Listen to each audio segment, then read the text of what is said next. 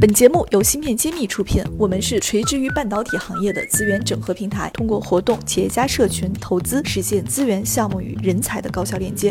关注芯片揭秘公众号，我们与你共创国潮新生态。新年新气象，继芯片揭秘后，茄子会知识解密团队再次重磅出击，全新打造免费税法栏目“税眼看新闻”。这里有最专业的新政解读，最前沿的税法要闻。现在点击“芯片揭秘”主播页面，或者直接搜索专辑“税眼看新闻”即可收听，更有三十九个经典案例的进阶课程税法故事会等着你。想了解更多，请添加文中客服微信号入税法专属社群。欢迎大家收听《芯片揭秘》，我是主持人幻石。今天邀请到了我们谢院长做客《芯片揭秘》录音棚。这一期呢，我们聊一聊我们大陆旁边的宝岛台湾。近几年呢，我们会发现越来越多的台湾同胞来投奔到大陆的晶圆厂，或者是大陆的设计公司，来参与到我们大陆的芯片设计，包括像是芯片的生产过程中。那这件事情，我想谢院长从产业多年的从业人员。应该是感受比我会更加深刻。那么本期我们就是聊一聊台湾人才在大陆的那些事儿。那么下面有请谢院长来讲一讲。大家好，其实我们的产业过去在五个国家和地区有过发展，在我的新书一本书有说到，起源于美国，之后到欧洲和日本。那最近呢比较红火的呢就是我们中国台湾地区，还有韩国。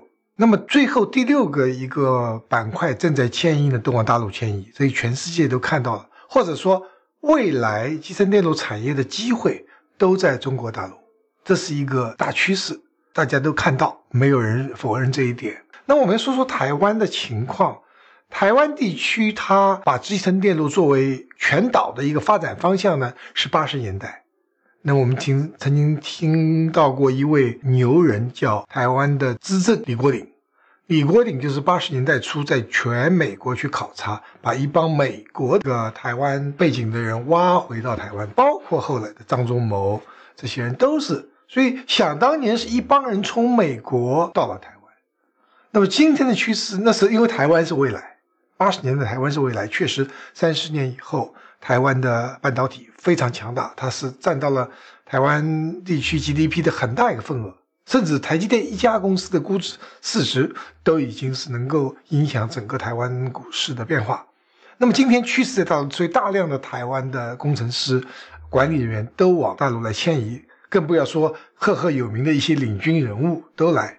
那么为什么会这样呢？除了我们看到大陆的机会以外，一个这是一个拉的一个因素，还有一个推的因素。台湾现在民进党这个政府啊，它是对于产业呢，它不是那么上心，特别是高科技产业，它也不懂，所以基本上产业都觉得发展不下去。你看最近这五年就没有看到一家台湾设计公司冒出来。上一个台湾设计公司我们知道的叫 Morning Star，晨星。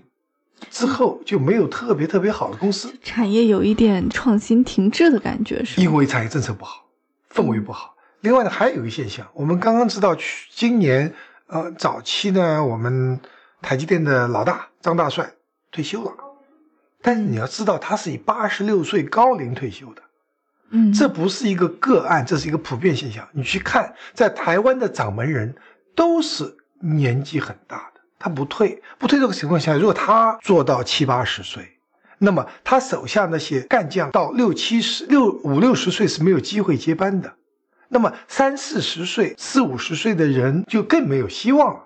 所以这些人很愿意到大陆来找到新的机会，而三四十岁、四五十岁正好是年富力强。包括张汝京当时在中兴中国创办中芯国际的时候，张汝京那时候才五十多岁。五十岁刚出头啊，如果没记错，两千年他应该是五十二岁这样一个年龄，那么现在七十岁，那是十八年前的事情。所以有大量的这个机会啊，那边那台湾没有机会。今天我们不是从台湾要来那来的那些人说我们已经是七十多岁的人，我们真正能干活的人是三十岁到五十岁，这这些人在台湾看不到机会都来了，而且这里有那么好的待遇，那么好的产业前景。那么当然这是一个自然的趋势。那这样来说的话，大陆是不是在薪水上面也比台湾要高出很多，才会有这么强的吸引的动力？这一点呢，我是比较不看好的，就是说这是不可持续的。你给出了一个工资是和本土的工资，但现在台湾地区的工资和大陆没什么差别，但这些人因为要挖过来，给了他比较高的一个工资，那么造成了内部的一个不公平，也就是说。本土的人才，外面的人才进来，工资有差异。那么对于公司内部的管理、资薪的一个公平合理呢，是不利的。但现在呢，有些公司这样做，那也没办法，因为起步的时候只能这样做。中芯国际起步的时候也是海归，工资是高的，那么本土的是低的。但那时候还好，就是说海归大多数有十几、二十年几年经验的，本土的是新的大学刚出来的，它本身就不具可比性。刚出来，你在美国、台湾刚刚进产业的。工程师工资也也不也比十年二十年工资有经验人工资要低很多的正常。那么现在情况不一样了，很多很多的大陆的工程师、技术员，他也有二十年经验。那么这点，如果公司不及时调整，变成一体化工资的话，内部矛盾是很大的。感谢大家收听《芯片揭秘》，更多精彩内容，请关注公众号“茄子会”。我是谢志峰，我在《芯片揭秘》等着你。猎头猎进来的员工和这个老员工比起来，可能差距会大很多哈。这个平衡起来，包括企业文化来说，包括相对公司的贡献来说，这都是一个比较难的一个事儿。是。那么从台湾这样的一个发展的一个状况来说，对我们大陆会不会形成一些竞争？甚至我们应该如何高效的利用台湾的人才？会不会有一些比较好的模式可以借鉴？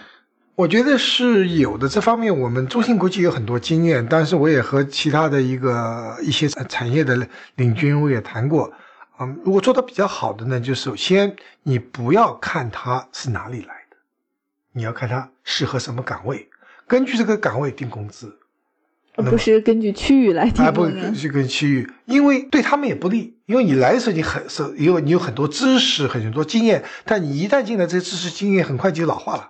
那么你就这个时候你要有新的贡献、新的知识。如果你的学习能力不强，很快就会，就说用两年你就走啊，你的经验已经全部用完了，你没有有新的经验创新出来以后，那么好，对不起，就离开，那变成了做一年。他现在很多台这边报道说嘛，他说做三年等于十年的收入，他可以提前退休。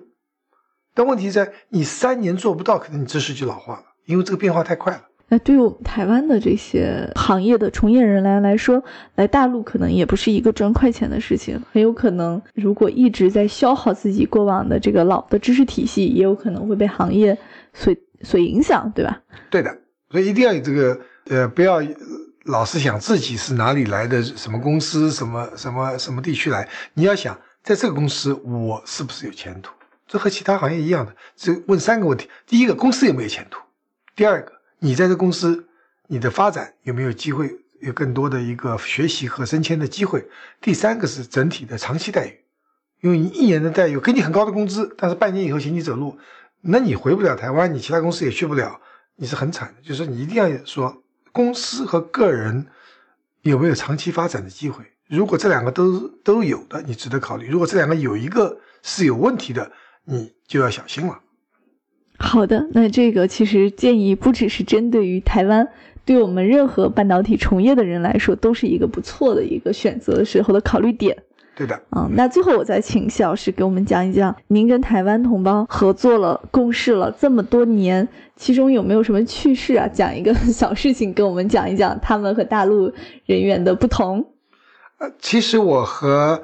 台湾同学同事是八十呃七十年代末八十年代初就已经有交流。那么最早的就是在一起读博士的同学，还有在英特尔公司工作。那么总的来说，其实他们的工作的这我们叫职业操守还是非常好的，就是说很认真的工作，他会比较认真，但感觉是比较容易相处的。但有一个问题就是说，他会有这种文化上的隔阂。因为我们受的教育，说实在的，生在新中国，长在红旗下，这个系统教育出来的人，我们还是能够啊，从大的一个观点看问题，从国家的概念或者全球的概念，相对来说，台湾包括韩国来的，他能够看到的还是有一定的局限性，但很快通过我们交流以后，就把各自的优点会发挥出来。怎么样大陆的员工怎么样和台湾员工共事，或台湾员工怎么和大陆员公司员工一起共事呢？是需要双方做出努力的。千万不要大陆的员工在一在一个小的集团，台湾员工在一个小集团，这个公司就没有未来了。它就是有我们所谓的有阶级、有派系、派系。嗯，那么这一点的话，我觉得呃，最近我看的几家公司，无论是长江存储还是广州粤星，都做得非常好。就是说，他不会去是哦，他是台湾来的，他是大陆来的，他中兴来的，他就说我们就是公司的员工，我们把事情做好。那么这就说一个趣事，就是很多人都认为我是台湾背景的，啊，就是有有一次在。一帮人说上海话，在议论台湾籍的高管的好笑的事情以后，哈哈大笑。然后我在旁边说：“我说其实不是每一个人都这样子的。”他说：“哎呀，这个台巴子上海话学的真快。”就是这个时候还认为我是台巴子，所以说之间还是有一些隔阂需要去突破。其实我们也要彼此尊重彼此的习惯。一起融合的更好，才能把工作推进的更好。确实如此，因为我们实际上是地球村，不光是台湾同胞、大陆同胞，包括从美国回来的，我们早期在中芯国际还有日本来的、欧洲来的，一段都是很融洽。即使语言不是那么通，但在一起还是享受到这种联合国地球村这种感觉，还是很好的。因为从不同的人种、不同的文化，你可以学到很多东西。不要老局限在自己的中华文化，光是中华文化是不够的。嗯，好的，谢谢大家。我们本期聊了台湾的一些事儿。如果你有什么想要了解的趣事，想和我们分享，也欢迎在我们页面下方留言。谢谢大家，下期再见。感谢大家收听《芯片揭秘》，更多精彩内容请关注公众号“茄子会”。我是谢志峰，我在《芯片揭秘》等着你。